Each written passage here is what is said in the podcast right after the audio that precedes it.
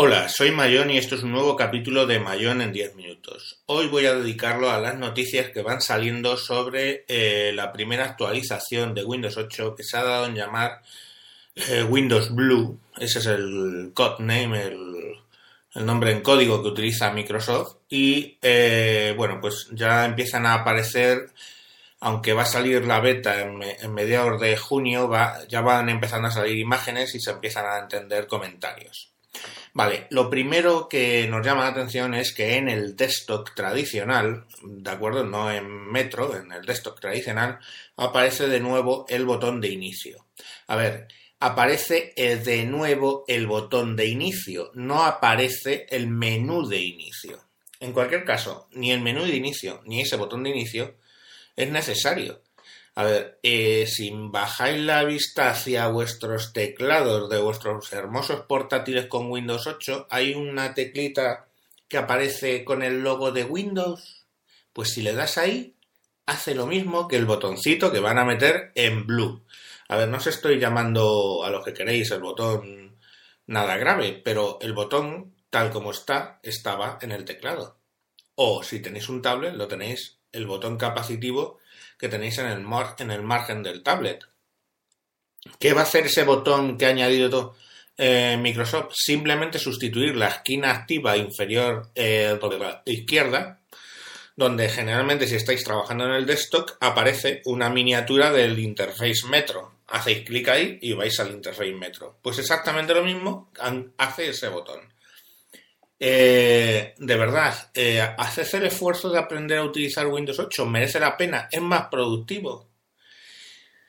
Que no, pues bueno, ya tenéis ahí vuestro botón de inicio, pero desde luego el menú de inicio no está porque todo lo del menú de inicio está en los charms de la derecha, ¿vale? Entonces realizáis, ahí tenéis la lupa y buscáis lo que queráis buscar, el programa que queráis. Yo, desde luego, en mi Windows 8 cuando quiero lanzar Excel no me pongo a buscar la aplicación por ahí, simplemente doy al botón de inicio y escribo Excel, le doy intro y ya arranca el Excel. Eso que funciona en Windows 8 funcionaba en Windows 7 en una caja de búsqueda que tenía dentro del menú de inicio y funcionaba en Windows Vista en el mismo sitio. ¿Qué problema hay con lanzar el Excel escribiéndolo? Nos hemos vuelto todos mancos, no lo sé. Que decir, pues si es, si es la forma. y aparte dice, es que hay que recordar, me dicen generalmente cuando, es que hay que recordar los nombres de los programas. Eh, sabes que tienes el Excel, ¿verdad? Y el Word y el PowerPoint. No es que falta además escribirlo entero. Tú pones POW y te van a salir todos los programas que empiezan por POW. O sea, tú estás en el, en el menú de, de inicio, en el, perdón, en el interface Metro, y simplemente pones P O W y te van a salir todos los programas que tienen POW como comienzo. Pues bueno, eh, no creo que tengas muchos. Y eso, con tres pulsaciones de tecla ya lanzas el PowerPoint. Bueno, tres más el Enter. Pues lo considero bastante más rápido. Así funciono yo, por ejemplo, cuando quiero ejecutar una aplicación en, en iOS, en, eh, digo, perdón, en iOS, en Mac OS X, en, mi Mac, funciona lo mismo, tienen lo del Spotlight y yo ahí le doy y busco, con la diferencia de que tanto en el Spotlight como en la caja de búsqueda de Windows 7 y Windows Vista tienes que ir al menú, hacer un clic, sale la caja y empiezas a escribir en el Spotlight tienes que subir con el ratón hasta la, lupa, darle un clic y empiezas a escribir. En Windows 8 eso está mucho mejor. Si no estás en el metro, das a la tecla de inicio de tu teclado y te vas a, la pantalla inicial de metro. Ahí escribes Excel, PowerPoint, Line, el programa que tú quieras. Y no recuerdas el nombre. No tienes por qué recordar el nombre. Sabes cómo se llaman tus aplicaciones, ¿verdad?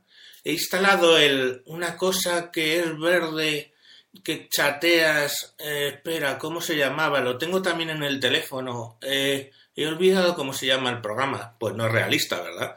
Sabes que has instalado Line y que quieres ejecutar Line, ¿no? Ah, entiendo que has instalado ilegal o no el Excel, ¿no? Y lo quieres ejecutar. Y sabes que tienes el Excel en el PC, ¿verdad? En fin, no sé. Eh, dejemos el tema de la del botón, bienvenido está. Es, yo lo llamo un callabocas, pero bueno, ahí está el botón de inicio, que lo disfruten. Una cosa que sí me parece más útil, entre comillas, es que ahora vas a poder elegir, vas a poder configurar tu portátil para que arranque en el escritorio eh, normal, digo, antiguo, o en metro. Eh, a ver, a mí eso me da igual. Yo tengo un icono, cuando quiero lanzar algo, cuando quiero entrar en el escritorio, le doy clic al icono del escritorio. Pero bueno, si te gusta arrancar el PC de modo que aparezca el escritorio antiguo, pues fenomenal. Pero una ventaja de no hacerlo, o sea, de no entrar en el escritorio para lanzar tus aplicaciones, es que no vas a tener el escritorio petado de iconos. Tú simplemente, si tú quieres tener una aplicación que, vale, es antigua, con lo cual tiene que ejecutarse en el escritorio, ¿por qué no creas un mosaico en Metro con esa aplicación? Simplemente haciendo clic en ese mosaico arrancará directamente la aplicación. Por ejemplo, tú tienes Photoshop. ¿Vale? Photoshop, el, grande, porque ya hay un Photoshop Express para Windows 8, eh, para Metro. Vale, tú tienes el Photoshop. Tienes que irte al escritorio, buscar el icono que has puesto allí con el Photoshop y lanzarlo. Pues no, simplemente tienes y eres alérgico al teclado porque repito que si das a la tecla de menú y pones fotos pues seguramente ya te salga Photoshop. Pero bueno, supongamos que eres alérgico a teclear, ¿vale? Pues creas una tile, una mosaico que contenga el icono, o sea, que sea el icono en, tu interface Metro para lanzar Photoshop y ya está, es, es una cosa realmente sencilla. Pero bueno, bienvenido sea. Ahora, cuando arranquéis vuestro portátil, si queréis, pueden pasar y puede aparecer el entorno, el desktop antiguo. Y la última que se ha comentado así es que, bueno, vale, puedes cambiar el fondo de, del metro por una foto tuya, o un gráfico, o, una imagen que tú tengas en el PC. De momento, esas son las cosas que se han ido filtrando del el tema del Windows Blue. Entiendo, lógicamente, que también va un desarrollo por debajo ¿eh? de otra serie de mejoras y cosas que han ido dando con ellas para, para mejorar el rendimiento, etcétera, que ya de hecho es muy bueno. O sea, si tú coges un PC y le instalas Windows 7 o coges el mismo PC y le instalas el Windows 8, va mejor con Windows 8, porque es bastante más eficiente. Pero bueno, eh, esas son las más o menos las mejoras. Yo lo que sí que quiero terminar, y creo que he sido, quizás me he pasado de irónico con el tema de del Windows 8, eh, por favor, haced el esfuerzo de aprender Windows 8. No es el gran esfuerzo. La gente que lo ha aprendido le gusta más. Mi hija, por favor, tiene 11 años. Ella misma lo que me ha pedido es que le cambie el, sistema operativo del Mac antiguo mío, que se lo deje por Windows 8. Coge el ordenador de su madre con Windows 8 y no quiere otra cosa. ¿Por qué? Porque es muy fácil de usar. Mi padre, en la otra banda, que nació en el 40, con lo cual tiene ahora 73, ¿no? Si no me equivoco. Eh, se instaló el solo el Windows 8 y lo usa sin problemas.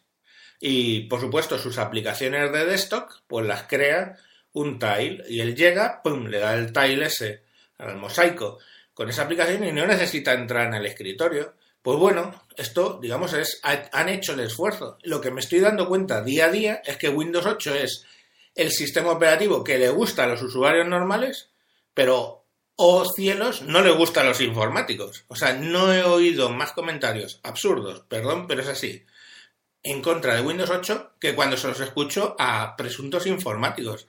A ver, señores, ¿es que estabais con Windows 7 enchochados y no queréis probar otra cosa? O con Windows XP, porque caso, casos que podría hablar, tenemos encontramos todavía empresas con muchos, muchos, muchos equipos, por no decir todos, con XP.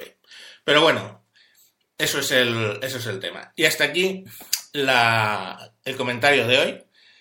Como siempre, deciros que podéis seguirme en Twitter por tejedor, o sea, arroba tejedor 1967 y eh, en el blog buscando en Google por esas cosas del mundo. Un saludo y hasta próximos capítulos.